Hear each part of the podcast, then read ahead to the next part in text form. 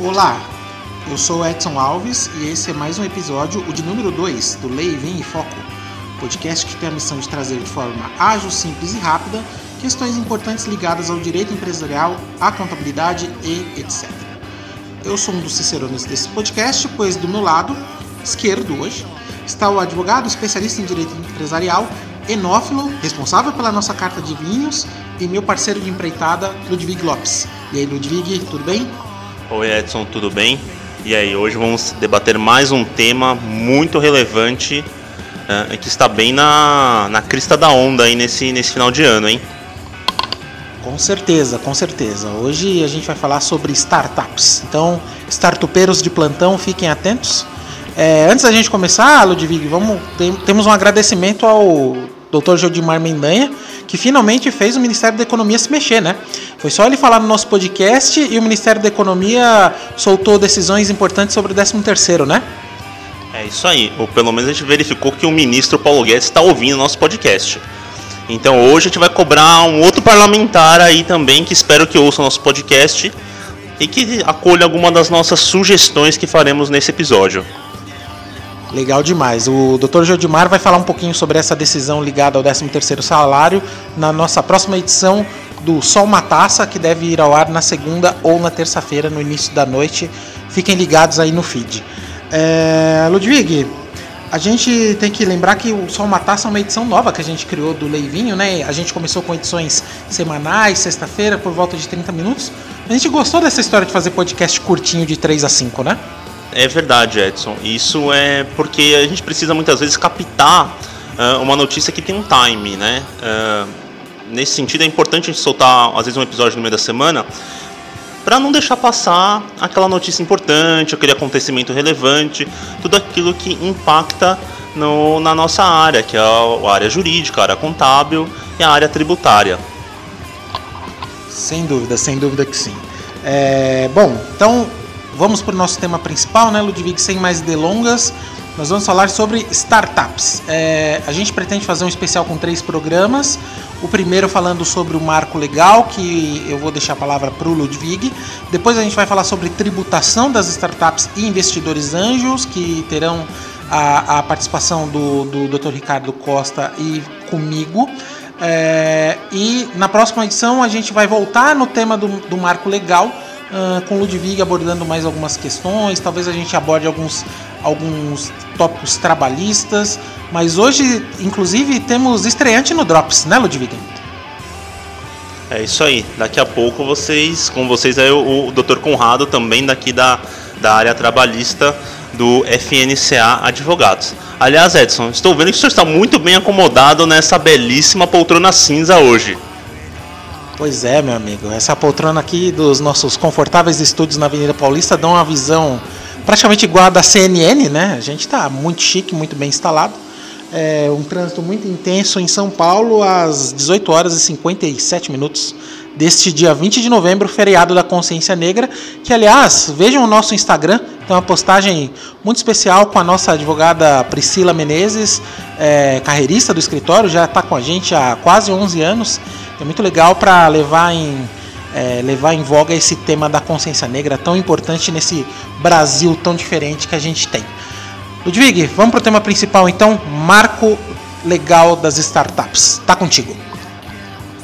Edson, obrigado. Só também parabenizar a doutora Priscila, mais de dois lustros aqui no escritório. É, realmente começou uma carreira incrível. Começou como estagiária e hoje já é advogada sênior. E vai ter muito para crescer ainda, hein?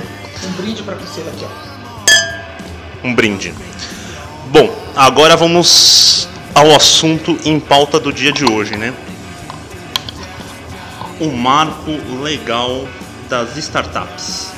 Uh, vocês devem ter visto, eu até foi até um objeto do, do Só uma Taça dessa semana também, a questão do, do marco legal das startups.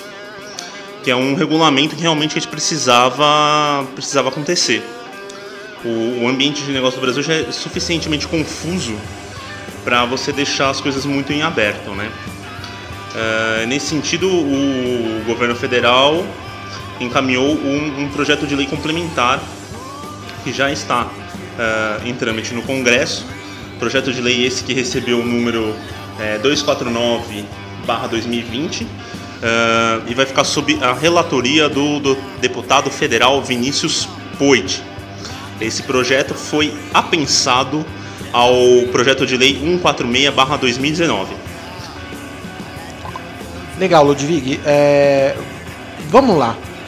De forma bem objetiva aqui, exercitando o seu brilhante poder de síntese, define pra gente é, como vai funcionar o marco legal das startups. Edson, o marco legal das startups vai ser uma lei bastante complexa, tá? Não por isso a gente vai fazer uma série de episódios aqui no nosso podcast.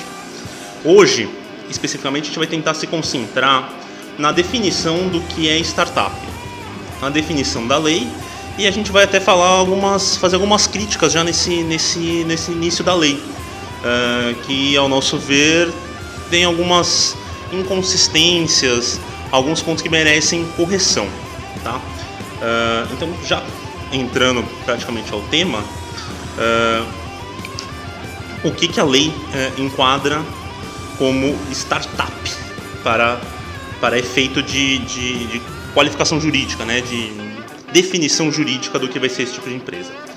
É, eu vou pedir licença aí só para ler um, o caput aqui, porque ele é curtinho, mas para que não se perca nada de relevante nesse, nesse trecho.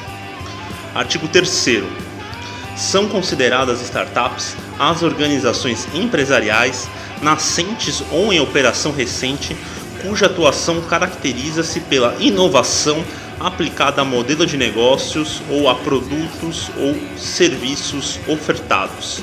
Parágrafo 1 para fins de aplicação da lei complementar, são elegíveis para enquadramento na modalidade de tratamento especial destinado ao fomento da startup, o empresário individual, a empresa individual de responsabilidade limitada, as sociedades empresárias e as sociedades simples. E aqui ele começa, limita uma questão de faturamento, limita a, a seis anos de inscrição no Cadastro Nacional da Pessoa Jurídica Popular CNPJ e que atendam os outros requisitos uh, aqui, como por exemplo declarar no ato constitutivo que o produto, que, que aquela empresa é uma empresa de modelo de negócio inovador. Então ela tem que se, auto, se, se autodeclarar uma startup na prática. Legal, legal, Ludwig. Então, é, isso quer dizer que você precisa tem que cumprir requisitos de faturamento de tempo de empresa para seguir adiante e se enquadrar nesse projeto, né?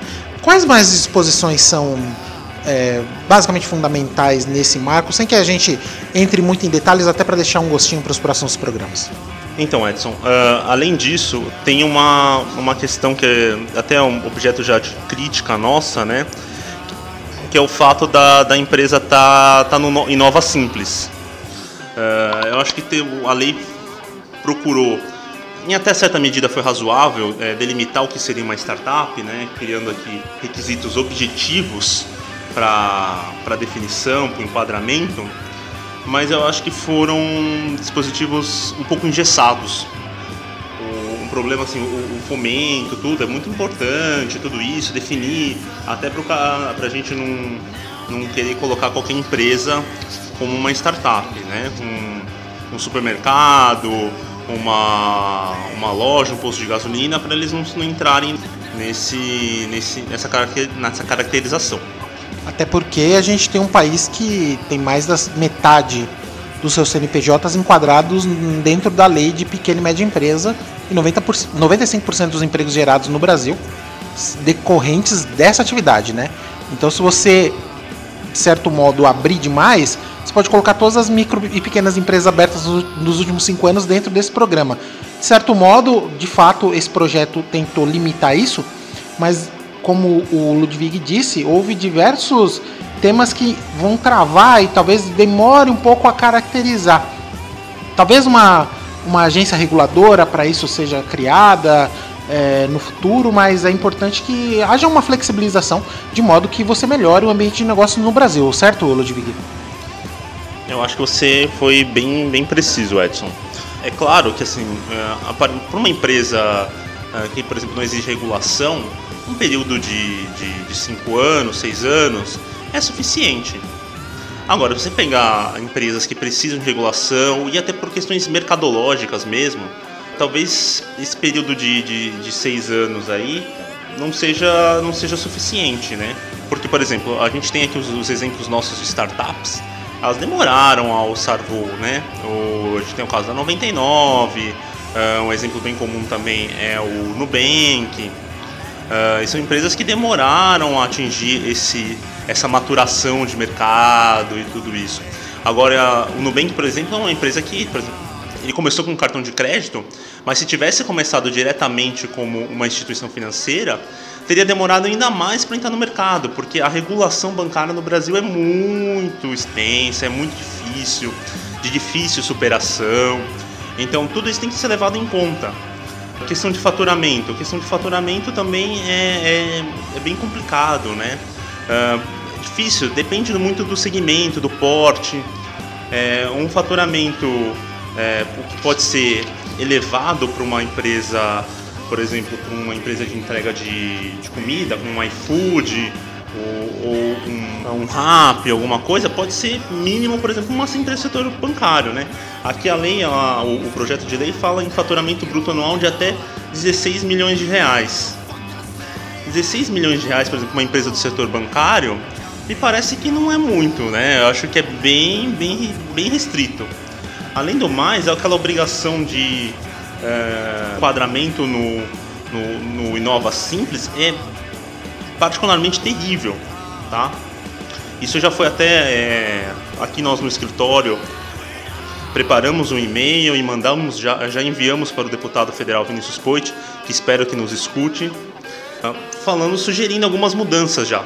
É, duas dessas mudanças que eu acho que são muito, muito, muito relevantes são a questão da da expressão sociedade simples no, na hora de caracterizar, a gente encontra aqui no parágrafo 1 do artigo do, do artigo 3 do projeto de lei, que por si só é uma inconsistência, né? uma incongruência do, do projeto. Por quê? Porque sociedade simples não é destinada ao fomento empresarial, não é uma sociedade empresarial. Ela é uma sociedade de cunho eminentemente é, técnico, intelectual. É, você até encontra empresas com abertas como sociedade simples, até com características de empresa, né, Ludwig? Mas muito voltada a profissionais liberais e está totalmente fora do que, do que representa esse projeto, né? Exatamente. Mesmo quando a gente for trabalhar com, com, com empresários liberais, por exemplo, setor de saúde, o setor de advocacia não, porque é um setor diferente, é muito sui generis. Mas em outros setores, você vai ter. Essas empresas elas vão se caracterizar como empresárias. Isso já preveu até o Código Civil, quando vem e fala que ah, ah, serão sociedades simples, salvo se constituírem elemento de empresa. E é natural, é inerente à startup ter um elemento de empresa, porque ela visa sempre escalar, né? visa oferecer o produto cada vez para maior número de pessoas com menor custo. Totalmente desvinculado do que se espera de uma sociedade simples. Sem dúvida, Ludwig. Bom, é, você é importante a gente dizer, né, que embora a gente fale uma crítica ao projeto e a gente não tenha ficado parado, até levado em conta o nosso propósito como escritório, que é, é trazer inovações ao meio jurídico e simplificar, inclusive, a linguagem e a forma de atuação em determinados setores, a gente resolveu agir é, por uma peça do próprio Dr. Ludwig Lopes.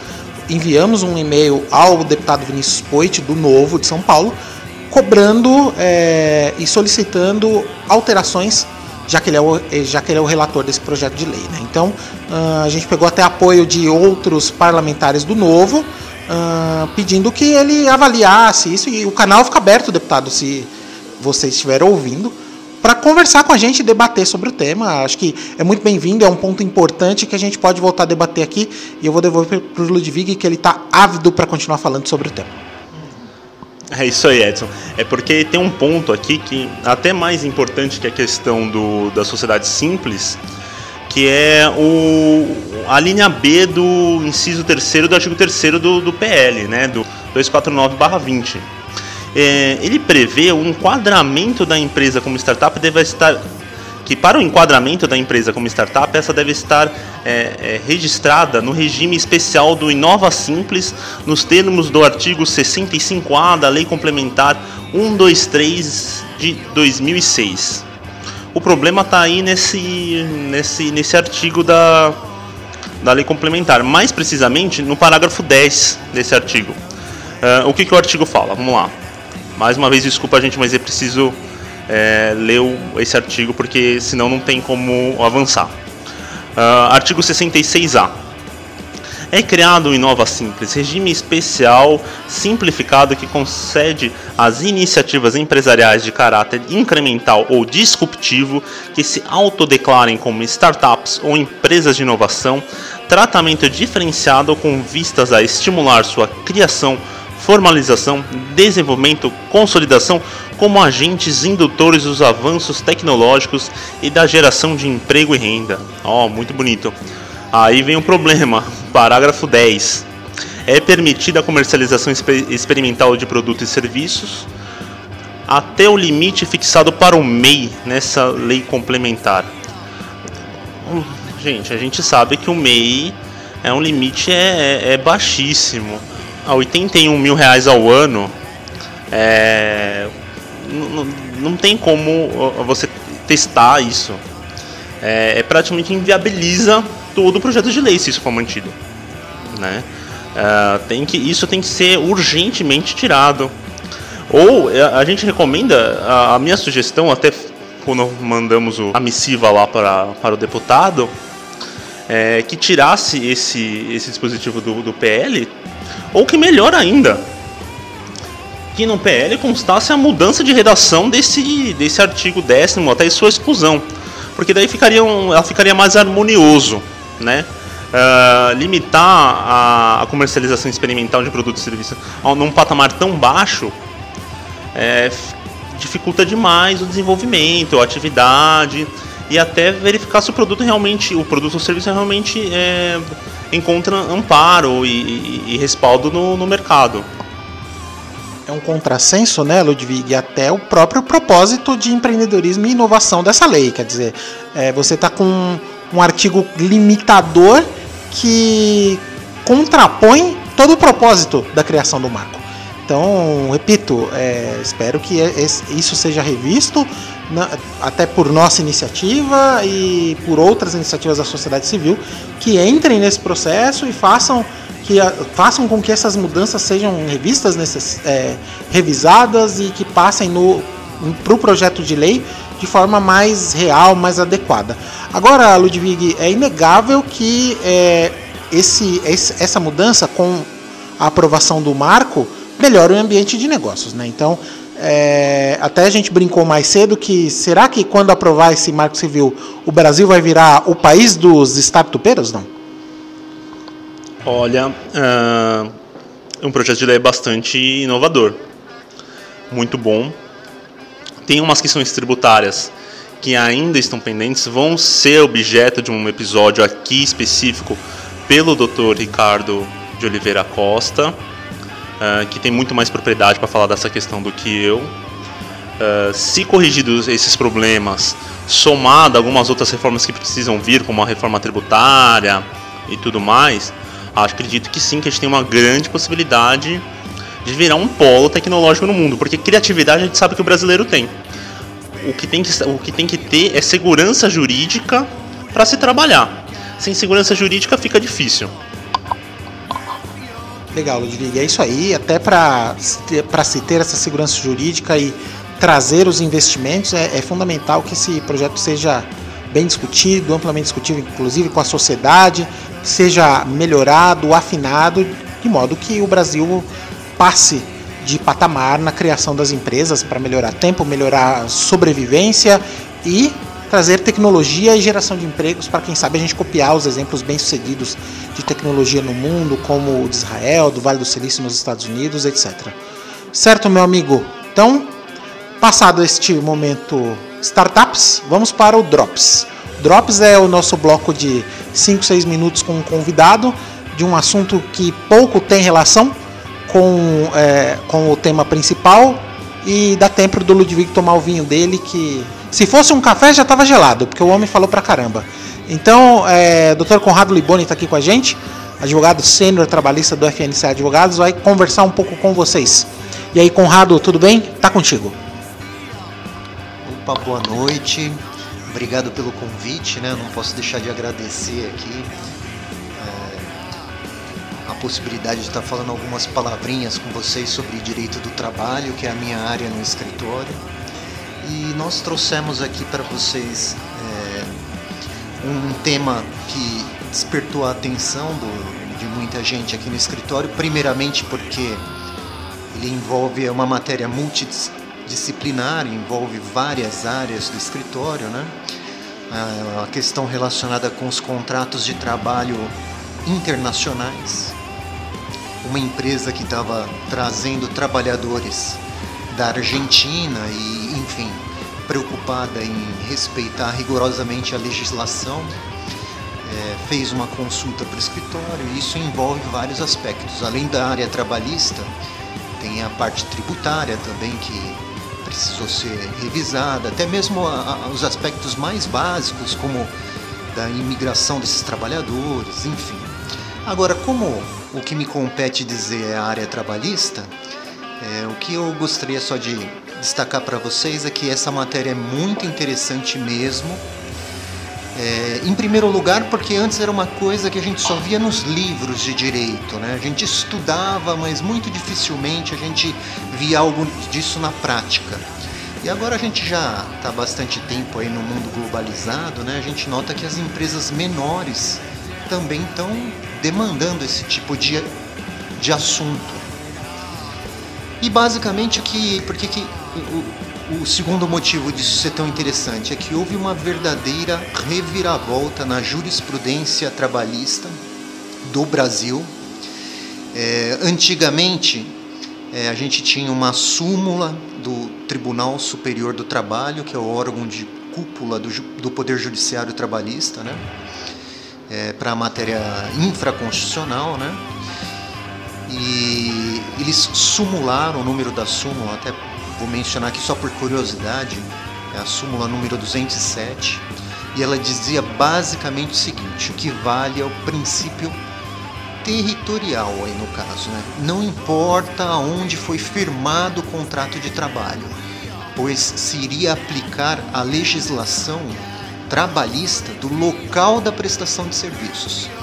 Então assim a gente tinha muitos problemas com empresas que é, para conseguir é, se desvencilhar né, das legislações mais rigorosas, levavam os trabalhadores para determinado país, firmavam o contrato lá e depois vinham é, dentro do território nacional com os, esses mesmos trabalhadores, mas como o contrato tinha sido firmado em uma outra nação, né, eles se defendiam nesse sentido, né, falando que o contrato não, não, não se aplicaria às as normas de proteção do trabalho do Brasil.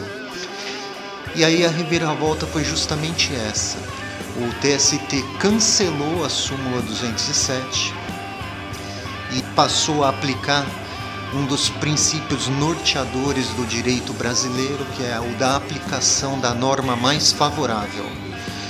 Então, o, essa mudança foi muito criticada porque, em tese, ela gera uma certa insegurança a gente pode ter casos de uma empresa em que se aplica uma norma, um casos dentro da mesma empresa que vai se aplicar outra norma, porque agora não interessa mais aonde foi firmado o contrato de trabalho, não interessa mais sequer onde foi feita a prestação de serviço, o que vai se aplicar é a norma mais favorável.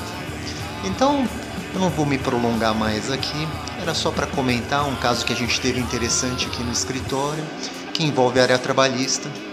E só queria trazer para vocês aí os pontos mais importantes mesmo. Obrigado, pessoal. Bom, muito legal, Conrado. É, é, eu queria que você, que você comentasse. É, você acha que isso é, realmente é um.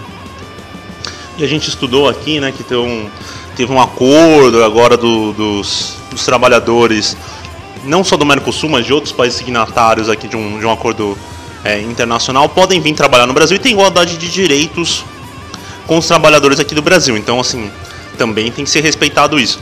Você acha que isso é um é uma validação do, dos direitos humanos? O que, que você acha a esse respeito, assim, bem rapidinho para gente? Foi bom você dar a oportunidade de tocar nesse ponto, né? Eu acho que é maravilhosa a intenção do TST, que é justamente a questão da proteção do, dos trabalhadores, né? Assim, a, com a globalização, com as empresas cada vez mais é, interno, internacionalizadas, né? existiam determinados artifícios que poderiam ser usados para se alcançar reduções né, de, de, de, despesas trabalhistas em detrimento da proteção dos trabalhadores. E com a aplicação da norma mais favorável, a gente acaba é, superando né, essas é, possibilidades. A chance do trabalhador ser protegido é muito maior. Então é isso, achei bacana. Muito obrigado pela pergunta. Valeu, valeu, Conrado. É, então, agora acho que é hora da gente passar a hora mais feliz desse, desse podcast. A hora do brinde. Hoje a gente vai fazer um pouquinho diferente. Uh, como eu já falei demais, uh, eu vou colocar, servir o meu amigo e co-cicerone desse programa, Edson Alves, e ele vai dar suas impressões sobre um vinho. Olha só, hein? É, um vinho sul-africano, Nedberg 1791 Cabernet Sauvignon, safra 2017. Um dos meus favoritos também. São muitos favoritos, esse é um deles. Legal, Ludwig. Enquanto você me serve aí, eu vou contar um pouco da história desse vinho, que é uma homenagem ao pioneiro, né? O Philippus Wolvart, que lá em 1791 adquiriu o terreno que se tornaria a fazenda Nederburg. É, uvas manuais mecanicamente colhidas nos meses de fevereiro e março, com fermentação alcoólica em tanques de aço, que dá uma dá uma acidez, é um vinho com 14% de teor alcoólico, quer dizer, a gente vai tomar e vai todo mundo de Uber hoje, porque não vai dar para dirigir não. É, é desde, desde, desde essa gênese lá em 1791, Uh, a terra lá da a, as terras sul-africanas ainda eram muito selvagens, né, pouco exploradas. E aí é um vinho que tem é, um, um, um, gosto muito com um Cabernet Sauvignon clássico, é, com, puxado um pouco para pimenta, um pouco para chocolate, né, um vinho muito agradável de se tomar e que eu vou, em homenagem aos nossos ouvintes, tomar um gole neste momento. Ludwig, considerações finais, meu amigo. Mata sobre o vinho aí que eu vou matar o vinho propriamente dito. Ô Edson, vamos lá. Uh, o que que, e o que, que nosso vinho tem a ver com o nosso tema de hoje? Poxa vida, acho que vinho sul-africano nesse dia é tudo a ver, uh, não pelos motivos óbvios somente, mas porque é totalmente disruptivo, não é verdade?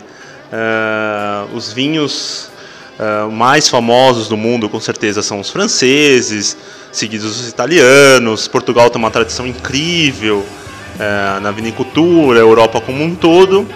Depois a gente tem aqui, vem para o chamado Novo Mundo, né? Então a gente tem vinhos, os vinhos argentinos são muito bons, os chilenos uma produção incrível também. Nós brasileiros avançando uh, aos poucos, né? Uh, esperamos que, que avancemos tanto nas startups quanto nos vinhos. Mas a, a África do Sul já se, já se consolidou, me parece, nesse, nesse mercado. Vinhos muito bons, de excelente qualidade. Tampinha Screw Cap, inovação aqui, né? Aqui já vem inovação até no. Quem disse que não tem, não tem inovação no vinho, né? Screw cap, porque evita o consumo de, de rolha. Para quem não sabe, a, a rolha é, é, feita do, da árvore sobreiro. E são de 7 a 9 anos para se arrancar a casca da árvore uh, para se fazer as rolhas. Espera-se de novo mais um ciclo de 7 a 9 anos para poder de novo essa, essa casca se reconstituir, se voltar a crescer e você poder fazer de novo uh, as folhas. Screw Cap é evolução também no vinho, é disruptivo. é inovação, tudo a ver com startups. É isso aí, pessoal. Obrigado e boa noite. Valeu, Ludwig. Obrigado. Como último item, eu vou indicar um filme tem tudo a ver com startup, que é Joy, o nome do sucesso, que é a história de Joy Mangano, uma empresária nos Estados Unidos, divorciada, é, com dois filhos, que mora no porão da casa dos pais e que começa um negócio é, lá nos anos 30 e faz muito sucesso, fica rica e cria uma vanguarda na venda de varejo americana. É um filme interpretado pela Jennifer Lawrence, muito bom, é, ganhou inclusive Oscar, se eu não me engano, e tem tudo a ver com essa, com essa história de criar novos negócios e tem muito a ver com o brasileiro que é uma pessoa criativa, é um, é um cidadão criativo, é um ser humano que busca inventar e sempre é, buscar é, soluções no meio das dificuldades, né? Então uh, é isso, estamos encerrando a edição número 2 do Lei Vinha em Foco, agradecendo ao Conrado que participou aqui, Jodimar que veio comer pizza e participar aqui, fazer lobby com Paulo Guedes, já estava aqui com o celular na mão ligando para ele, e ao meu parceiro de bancada, Ludwig Lopes. Obrigado, meu amigo, até a próxima. Obrigado e até a próxima.